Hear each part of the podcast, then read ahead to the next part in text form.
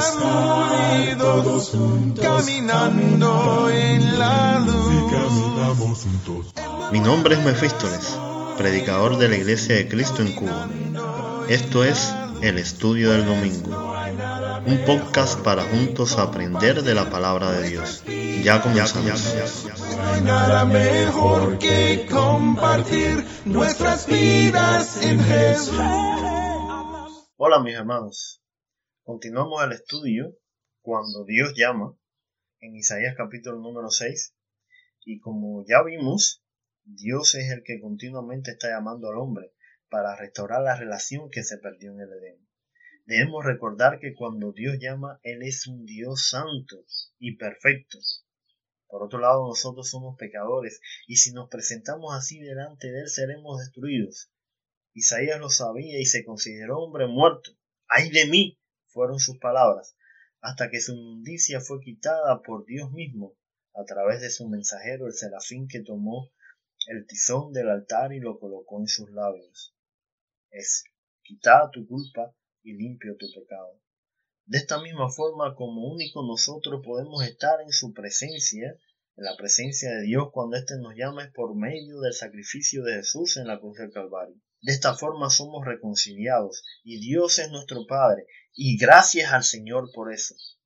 Como en el tiempo del profeta, Dios continúa llamando a hombres y mujeres. ¿Cuál es su llamado? ¿Qué responderemos a este? Sí, porque cuando Dios llama, responde. Es más, acepta su llamado. El profeta Isaías dice, después oí la voz del Señor que decía. En esta visión el profeta escucha la voz del Señor después de ser limpiado. Hoy día la voz del Señor la podemos oír a través de la lectura de su palabra, pero si no lo hacemos, nunca sabremos lo que Dios nos quiere decir. Si no tomamos la Biblia en nuestras manos para leerla, pues ¿cómo vamos a escuchar la voz de Dios? Isaías escuchó la voz del Dios y no solo oyó la voz de Dios, sino que prestó atención a lo que decía. De la misma forma nosotros hoy debemos escuchar la voz del Señor leyendo su palabra y viendo lo que Él nos quiere decir. ¿A qué se llama el profeta? La pregunta que Dios hace, ¿a quién enviaré y quién irá por nosotros?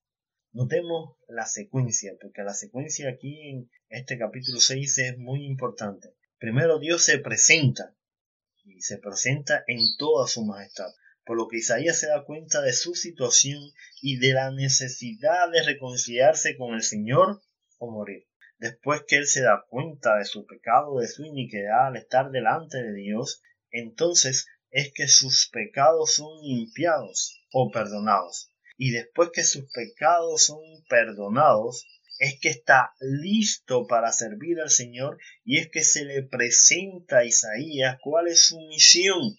Y claro, se le da la oportunidad de aceptar o no a quién enviaré y quién irá por nosotros. El Señor necesita hacer un trabajo, pero no lo puede hacer Él o este nosotros. Nosotros puede ser una referencia a la deidad, Padre, Hijo, Espíritu Santo, o también puede incluir en ese nosotros a los ángeles que estaban presentes allí, al coro celestial de ángeles que alaba y adora al Señor continuamente. Ellos no podían hacer la misión que se le estaba presentando a Isaías. Por eso le toca responder a Isaías, ¿a quién enviaré y quién irá por nosotros?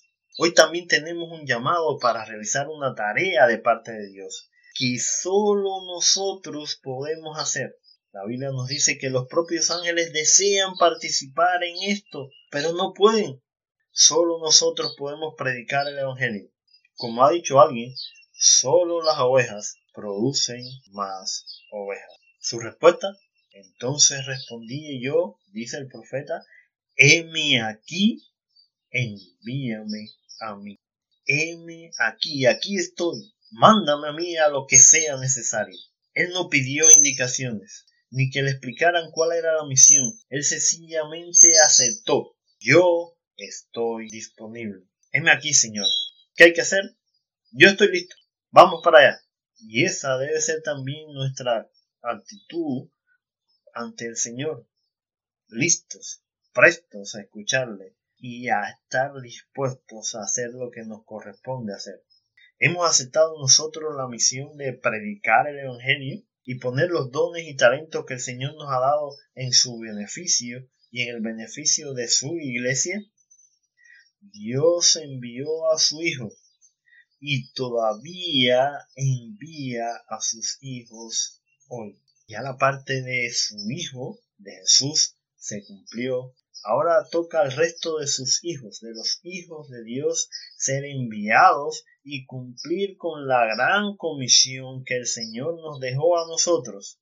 ¿A quién enviaré?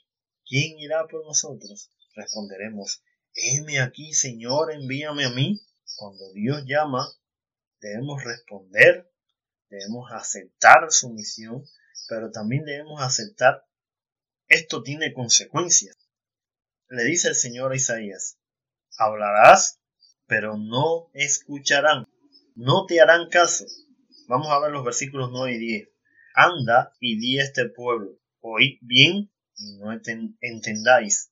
Ved por cierto, mas no comprendáis. Engruesa el corazón de este pueblo y agrava sus oídos y ciega sus ojos, para que no vea con sus ojos, ni oiga con sus oídos, ni su corazón entienda, ni se convierta y haya para él sanidad. ¿Cómo hablar si no me van a entender? ¿Para qué hablar si no va a surtir ningún efecto? Resulta difícil entender la ironía del texto, pero seguro eran las preguntas que se hacía el profeta. ¿Y esta misión tan extraña? ¿Hablar para que nadie escucha o entiende? ¿Hablar si al final nadie se va a convertir, no va a surtir ningún efecto? El profeta cuando se enfrentó a Dios se dio cuenta de su situación y buscó el perdón. Pero el pueblo de Israel cuando se enfrentara a la palabra de Dios por medio del profeta no entendería ni escucharía y mucho menos se convertiría. ¿Acaso es diferente hoy día cuando predicamos el Evangelio? O peor el caso, ¿no sucede así muchas veces en el pueblo de Dios cuando la palabra de Dios es presentada y enseñada desde el púlpito? Cae en tierra de nadie. Nadie la escucha, o mucho menos nadie hace lo que Dios manda a través de ella. El profeta escucha su misión y, y acepta ¿no? lo que trae consigo, pero pregunta, pregunta, ¿hasta cuándo, Señor? Yo lo voy a hacer, yo voy a hablar, aunque no me escuchen, yo voy a hablar aunque esto no produzca fruto, aunque las personas no se conviertan. Pero ¿hasta cuándo, Señor?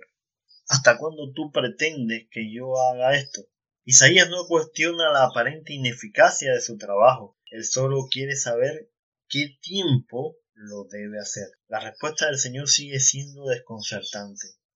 Hasta que las ciudades estén asoladas sin y no haya hombre en las casas y la tierra esté hecha un desierto, hasta que Jehová haya echado lejos a los hombres y multiplicado los lugares abandonados en medio de la tierra, y si quedare aún en ella la décima parte, ésta volverá a ser destruida, hasta que el castigo sea ejecutado por no oír y convertirse al mensaje del profeta, hasta que el pueblo sea llevado cautivo y todo sea destruido. Pensemos y, pongámonos en, la mente ¿no? de, de Isaías, en la piel del profeta. La misión que me ha sido encomendada ya es un fracaso antes de comenzar. De todas formas no va a servir de nada. El pueblo no se va a arrepentir y el castigo de Dios es fuerte. El castigo que es para mi pueblo, para mi nación. El castigo que van a recibir mis amigos. El castigo que va a recibir también mi familia. ¿Vale la pena el esfuerzo? ¿Vale la pena desgastarse hablando, conociendo lo que va a pasar? Que no se van a convertir y que de todas formas el castigo de Dios va a proceder. ¿Acaso esto no es lo mismo que sucede en nuestros días? Todavía nos mantendríamos diciendo, heme aquí, Señor, envíame a mí. Sabemos que Isaías se mantuvo. Sabemos que Isaías predicó a pesar de que sabía que estas cosas iban a pasar. ¿Por qué razón? Porque no hay por qué desanimarse. Hay esperanza.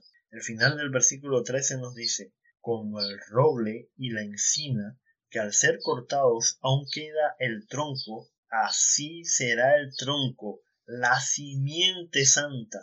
Hermanos, siempre hay un remanente, aunque sea uno, y por ese uno vale la pena intentarlo. Es cierto que el pueblo fue castigado, fueron llevados cautivos, pero el pueblo también aprendió la lección.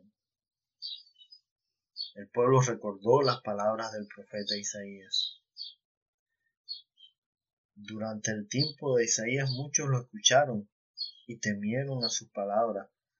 La mayoría no lo escuchó, pero algunos valientes sí reconocieron su mensaje y lo obedecieron. No hay por qué desanimarse. Uno solo vale la pena. Dice el apóstol Pedro. El Señor nos retarda su promesa según algunos la tienen por tardanza, sino que es paciente para con nosotros, no queriendo que ninguno perezca, sino que todos procedan al arrepentimiento. El Señor es paciente, dando la oportunidad una y otra vez para que todos puedan tener el chance de arrepentirse y de salvar su vida como también lo hicimos nosotros, como también alguien nos dio la oportunidad a nosotros de escuchar el Evangelio. Ese mismo deber y ese mismo agradecimiento debemos tener nosotros para continuar predicando y enseñando el Evangelio. Cuando el Señor llama, Él espera que respondemos.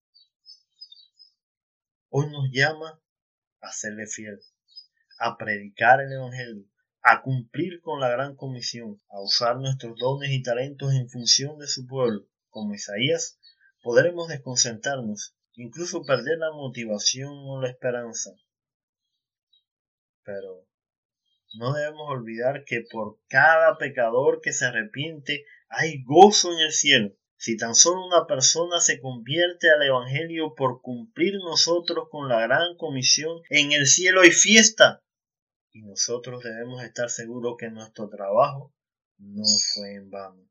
Un alma se arrebató del infierno. Jesús no murió en la cruz en vano, porque yo y esa persona fue salvo. Si nuestros hermanos no cumplen, si ellos mismos nos desaniman, si dejan de ser fieles, nos hacen pensar por qué ellos sí y los demás no se preocupan. Era lo mismo que podía presentar el pensar el profeta Isaías. Porque yo sí me di cuenta que es necesario arrepentirme cuando Dios llama para estar delante de su presencia, que mis pecados sean perdonados. ¿Y por qué el pueblo de Israel no se da cuenta? ¿Por qué ellos no se arrepienten? ¿Por qué no actúan igual? Recordemos el final del Evangelio de Juan.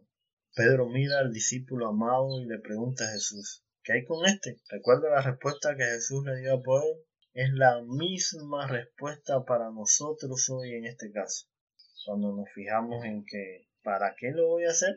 Si en la iglesia más nadie se ocupa, más nadie lo hace. Bueno, Jesús le dijo al Pedro, eso no es asunto tuyo. Preocúpate por cumplir con la misión que te he encomendado. Y dice el versículo 22, ¿qué te importa a ti? Tú sígueme, heme aquí, envíame a mí.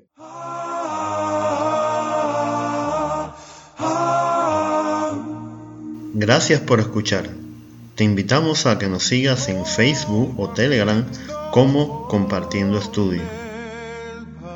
Para contactarnos o sugerir algún tema, lo puedes hacer por el correo compartiendoestudio.gmail.com hasta un próximo episodio. El Señor esté con nosotros.